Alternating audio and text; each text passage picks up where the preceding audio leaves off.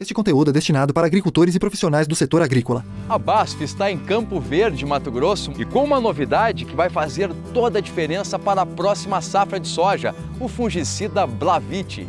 Ensaios que a gente conduz é, na propriedade mostram perdas de até 12, 13 sacos com a mancha-alvo. O Alexandre comprovou na prática a eficiência do Blavite contra a mancha-alvo e também a ferrugem asiática ele me garante com que eu consiga ter o máximo de potencial produtivo para aquilo que a gente investiu em adubação, em nutrição, em genética e me sinto plenamente seguro com relação ao resultado que vou obter e inclusive a recomendar para outros produtores. Com uma barreira dupla contra os fungos, ele reúne em uma só ferramenta uma composição inovadora. Ele esse ano é o carro-chefe de toda a minha produção.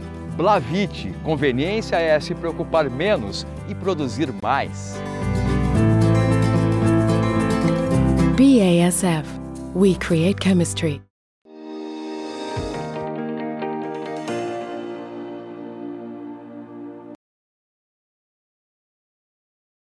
Olá, boa tarde a você que nos acompanha aqui pelo Notícias Agrícolas, no ar nosso boletim de mercado, olhando para o que está acontecendo com os preços da soja lá em Chicago. Um dia extremamente negativo, pesado para os negócios lá em Chicago. Ah, a gente pode dizer que uh, Chicago hoje praticamente devolveu todos os ganhos conquistados aí ao longo da semana. Para entender melhor o que está acontecendo e principalmente a motivação dessa queda de hoje, mais de 40 pontos aí nos principais vencimentos, a gente convocou o Luiz Fernando Gutierrez, lá da Safras e Mercado. Está aqui o Luiz com a gente. Seja bem-vindo, meu amigo. Obrigado por nos ajudar a entender um pouco mais desse mercado. Um dia de pressão, e você estava me dizendo que é, é, uma pressão já, já estava meio que prevista em função das altas que, que o mercado já vinha registrando. Mas o que, que intensificou essa pressão hoje, Luiz? O que, que justifica essa queda de em torno aí dos 40 pontos? Boa tarde, Alex. Boa tarde a todos. Obrigado pelo convite mais uma vez. Pois é, Alex, a gente vem falando há um tempo, né? É, claro, o mercado agora ele está olhando para o clima na América do Sul e, e, ele vai ser volátil, não tem como ser diferente, como em qualquer, em qualquer mercado climático, seja o americano, seja o sul-americano, o mercado ganha volatilidade. Na semana aí, no início da semana, ele acabou subindo por um clima mais seco no sul do Brasil, na Argentina, né, algumas preocupações relacionadas aí à, à, à oferta sul-americana, né, a desenvolvimento da safra e tudo mais. Uh, mas realmente isso abre sempre quando o mercado sobe bem, né? E eu acho que acima de 14,50 era um pouquinho exagerado para esse momento, porque o clima não está tão ruim assim. Mas enfim, o mercado acabou trabalhando acima de 14,50 na primeira posição. Sempre quando ele se valoriza, ele abre espaço primeiro para uma correção técnica, né? Mas realmente 2,6 aí de, de queda é, é, por cento não dá para dizer que é uma correção só técnica. Então a gente tem alguns fatores fundamentais. Eu acho que o primeiro deles, Alex, é uma, uma coisa que a gente já tinha conversado sobre, que é a questão da, do dólar soja na Argentina, né? Que a gente falou que é da possibilidade de voltar e tal. Realmente o governo argentino confirmou o retorno do dólar soja, né? Então os produtores argentinos eles estão com uma, uma, uma, uma cotação especial para venderem a sua soja disponível aí, uh, seja para o mercado externo, seja para o mercado interno. Uh, isso naturalmente aumenta a oferta argentina para o mercado exportador e impacta Chicago porque a Argentina pode roubar um pouquinho da exportação americana nesse momento de entrada de safra americana, a gente já tinha comentado sobre, sobre isso, né? É, pode roubar um pouquinho porque ela vai ter mais soja a, a, disponível para exportação. Né? A soja que estava represada com os produtores vai estar tá um pouquinho mais disponível e os preços argentinos são competitivos. Né? Se a gente comparar preço argentino com preço americano, o preço argentino é competitivo hoje em dia. Então pode ser que os chineses né, é, é, desvinham um pouquinho as suas compras, né? Não vou dizer que né, vai ser um, um, grande impacto, grandes volumes perdidos, não. Mas alguns navios, algumas compras de soja uh, uh, americana podem migrar para soja argentina, né? Compras chinesas. Uh, isso tira um pouquinho da demanda das, pelo produto americano e naturalmente tira um pouquinho de força de Chicago. Tá? Então o primeiro ponto é esse, né? o segundo ponto é que a gente teve uma pressão no óleo hoje, óleo de soja bem grande uh, que vem de notícias relacionadas à guerra. Uh, aparentemente, uh, Rússia e Ucrânia vão conseguir ofertar mais óleo de girassol no Mar Negro. Lembrando que no Mar Negro é a principal região de comercialização ou de, de, de, escoamento do óleo de girassol. e o óleo de girassol é um grande, é um grande substituto, um, uma, né, um, um competidor uh, do óleo de soja. Uh, então, naturalmente, com uma maior oferta de óleo de girassol, o preço de óleo de girassol fica mais baixo e o preço de óleo de soja tem que acompanhar, porque senão a demanda não se ajusta. Então, esse é um fator importante. A gente viu essa, essa pressão negativa aí vindo desse ponto também. Uh, e, claro, algumas questões envolvendo aí uh, demanda pela soja americana, como eu já falei, a questão do dólar soja, algumas questões climáticas um pouquinho também, porque apesar de que no início da semana a gente tinha um clima mais seco na Argentina, parece que na semana que vem as chuvas devem voltar de uma forma um pouquinho mais ampla.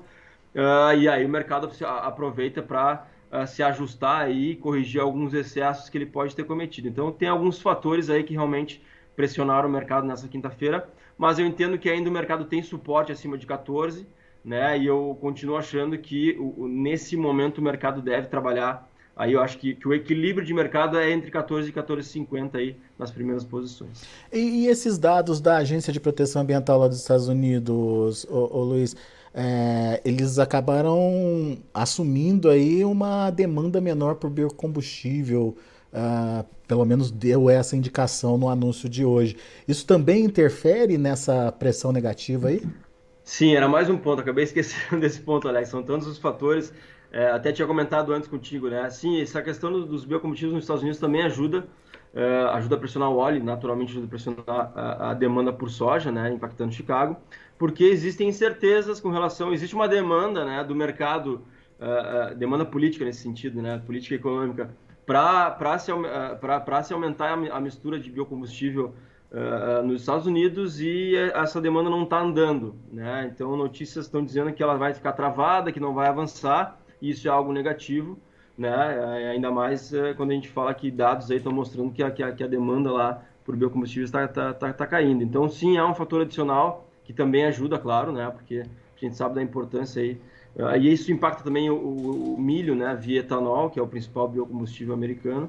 Uh, então, esse é um fator também que ajuda, ajuda um pouquinho nessa queda de hoje, sim. Muito bem. Todos esses fatores é, juntos fizeram esse estrago no mercado hoje que a gente viu mas eles são capazes de mudar aquela trajetória que a gente viu aí de, de altas é, pequenas, mas sequentes aí da soja, Luiz?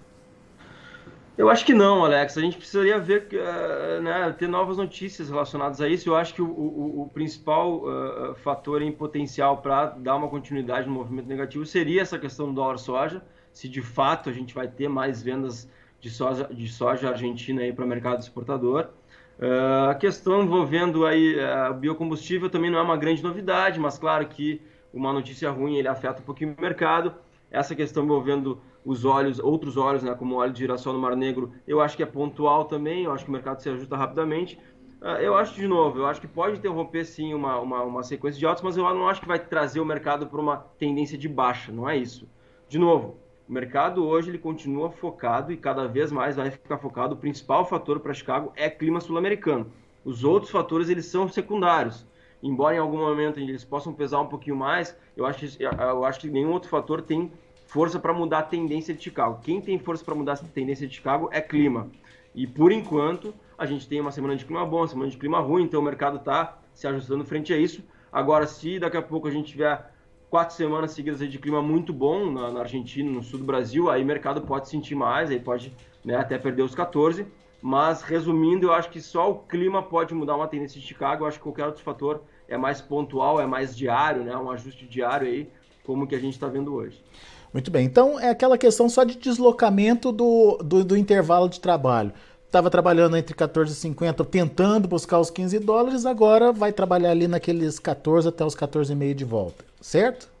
Exato, que é o, é, é, o, é o, o, o, patamar, né, a faixa de atuação que eu, que, que, eu pelo menos venho falando há um tempo, que eu entendo que é uma faixa de equilíbrio aí, é, claro, com, é, com o clima como está agora. Se o clima mudar, a gente vai mudar uhum. essa faixa de atuação. Se o clima piorar, essa faixa vai subir naturalmente. Então, então é, é realmente o clima é o grande fator aí de atenção na, pra, pelas próximas semanas. Perfeito. Bom, daí a gente teve, é, digamos, oportunidades, principalmente para soja disponível com preços. A gente chegou a ver preços acima dos 14,50 lá em Chicago para o vencimento janeiro, por exemplo. É, em contrapartida, a gente teve aí a queda do dólar, né, Luiz? Teve ou não teve oportunidade de negócio para o produtor brasileiro e como é que o produtor brasileiro deve entender esse momento, principalmente para quem tem soja para vender nesse momento? Bom, Alex, eu acho que há duas semanas, né, que a gente falou a última vez, ou, dez dias aí, é, eu já vinha falando, a gente está entendendo aqui já há um tempinho que a gente está chegando no limite dos preços. Pode ser que esse limite já tenha chego, tá? Ou já tenha chegado. É, porque assim, a gente teve ainda nessa semana soja 190 nos portos, né? Base aí Porto de Paranaguá, Santos, enfim, qualquer porto aí basicamente. E isso é oportunidade, né? Nesse momento ainda é oportunidade porque a gente tem ainda um certo volume disponível na mão dos produtores e os produtores estão tentando especular com isso, ou se dando ao luxo de especular para pegar um preço no topo, né? Que a gente sabe que é difícil de conseguir. E a gente está falando há um tempinho que ele tinha, tem que aproveitar, ou tinha que aproveitar, enfim, acho que ainda dá para aproveitar, porque a gente está chegando realmente no limite de preços para o ano, né, para a safra disponível. A gente tem que dividir safra disponível e safra, nova. É, então, esses preços eu acho que estão no limite já. É, a gente teve, claro, nessa semana, essa queda de hoje, principalmente do câmbio, ajudou a derrubar um pouquinho o preço. É, então, assim, a gente tem fatores ligados à demanda que a gente vem comentando também, né? O porquê também do preço estar tá chegando próximo do limite, porque Naturalmente, agora no final do ano, ou nas últimas semanas do ano, né, que são, que são essas próximas 4, 5, é, cai a demanda porque tem, tem várias indústrias parando, aquelas paradas de para manutenção, paradas de férias e tudo mais. Isso naturalmente tira a demanda do mercado interno uh, e a gente já tem uma pauta de exportação mais fraca, né, que é normal para essa época do ano. Então eu acho que o produtor aí tem que ficar de olho, tem que aproveitar esses últimos momentos que eles estão passando é, eu não imagino, assim, ó, produtor, ah, vou esperar chegar a 200. Não vai chegar a 200, a não ser que é, aconteça algo completamente inesperado. Então, é, eu acho que ele tinha que ter aproveitado aí com portos a 190, 191 é, para fechar o restante da safra disponível. Mas eu acho que, assim, mesmo com a queda recente, os preços ainda são, de certa forma, é, é, é favoráveis para ele. Certamente está tá no nível maior do que ele, que ele vendeu em boa parte do ano. Então, eu acho que ele ainda pode aproveitar, embora eu acho que o melhor momento já tenha passado. Agora, e safra nova, Luiz? Safra nova ainda tem esse, essa grande interrogação que é o clima aqui na América do Sul. Isso pode trazer oportunidade para quem está deixando de negociar ou não? Ele precisa participar do mercado? Uh, sim, sim, é, pode trazer oportunidade e ele, eu acho que ele deve continuar participando do mercado porque o clima a gente não consegue prever com muita antecedência, né, Alex? A gente está Uh, semana a semana a gente tem que estar de olho no clima. Uh, né, as previsões apontam para o clima mais seco ao longo de dezembro no sul do Brasil, em parte da Argentina, mas um janeiro mais úmido. Então, assim, vai depender muito se de fato esse clima se confirmar. Então, dá para dizer que nesse momento tudo pode acontecer. Nesse momento, a gente trabalha com uma safra cheia no Brasil ainda, ou com perdas né, só regionais mínimas que não impactam de forma importante a produção. Então, hoje nós trabalhamos com uma safra cheia então, uma safra de 155, 154 que a gente está trabalhando, entrando a partir de janeiro, fevereiro, março, naturalmente pesa sobre Chicago e pesa sobre o preço brasileiro, sobre o prêmio brasileiro e sobre o preço brasileiro. Então, com o panorama atual, a tendência é de preços mais fracos lá na frente, fevereiro, março, abril. Agora, se ele quer apostar que vai quebrar a safra argentina, que vai quebrar a safra brasileira, porque vai faltar chuva nas próximas semanas, bom, ele pode arriscar, não tem problema. Só que ele tem que saber que é, é uma questão climática que a gente não tem controle e é basicamente arriscar, de fato, né? Então, assim, eu acho que quem ainda vendeu pouco tem que aproveitar, vender um pouquinho mais para diminuir o seu risco. Uh, e quem quiser arriscar, pode arriscar, sabendo que tem esse risco de a gente não ter problemas, né, nem na Argentina, nem no Brasil, e a gente tem uma safra grande entrando a partir de fevereiro que vai pesar sobre o preço. Então, é basicamente isso que ele tem que cuidar e a partir disso ele vai decidir se ele quer tomar mais risco, né, apostando num, num, problema climático ou menos risco antecipando um pouquinho suas vendas. Boa, Luiz. Muito bom. Bela análise, Luiz Fernando Gutierrez. Obrigado mais uma vez pela participação conosco aqui no Notícias Agrícolas. Volto sempre, Luiz. Obrigado, Alex. Um abraço. Até a próxima. Valeu. Um abraço para você. Tá aí Luiz Fernando Gutierrez, Safras e Mercado aqui com a gente no Notícias Agrícolas. Vamos ver como o mercado está encerrando. Ah, nesse finalzinho de sessão, diminuiu um pouquinho aí as perdas, estava ali na casa dos 40 a mais, 40 acima. Agora está encerrando ah, com quedas de 35 a 37 pontos. Mesmo assim, são quedas bastante significativas. Janeiro, 14 dólares e 31 centos por bushel, recuando 37 pontos mais 75. Março, 14 dólares e 39 centes por bushel, uma queda de 36 pontos e meio. Julho, 14 dólares, é, maio, desculpa, 14 dólares e 46 centes por bushel, uma queda de 36 pontos e meio também. E o julho, 14 dólares e 50 centes por bushel, perdendo 35 pontos e meio. Esses são os números da soja. Dezembro, 6 dólares e 48 centes por bushel, uma queda de 14 pontos, milho caindo bastante também no primeiro vencimento. O março, 6 dólares e 60 centes por bushel, perdendo 6 pontos mais 75. O maio, 6,59, recuando 6,25. E o julho, 6 dólares e 54 centes por bushel, queda de 5 pontos mais 75. Agora o trigo. Trigo também encerrando de forma negativa. A gente tem dezembro a 7,58, 12 pontos mais 75 de baixa.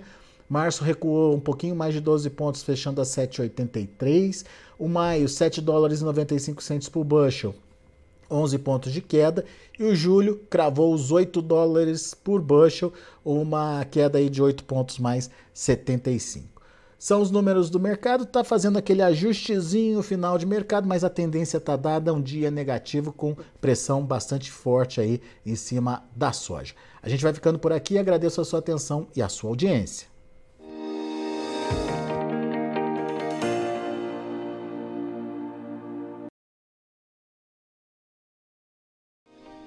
Se inscreva em nossas mídias sociais. No Facebook, Notícias Agrícolas. No Instagram,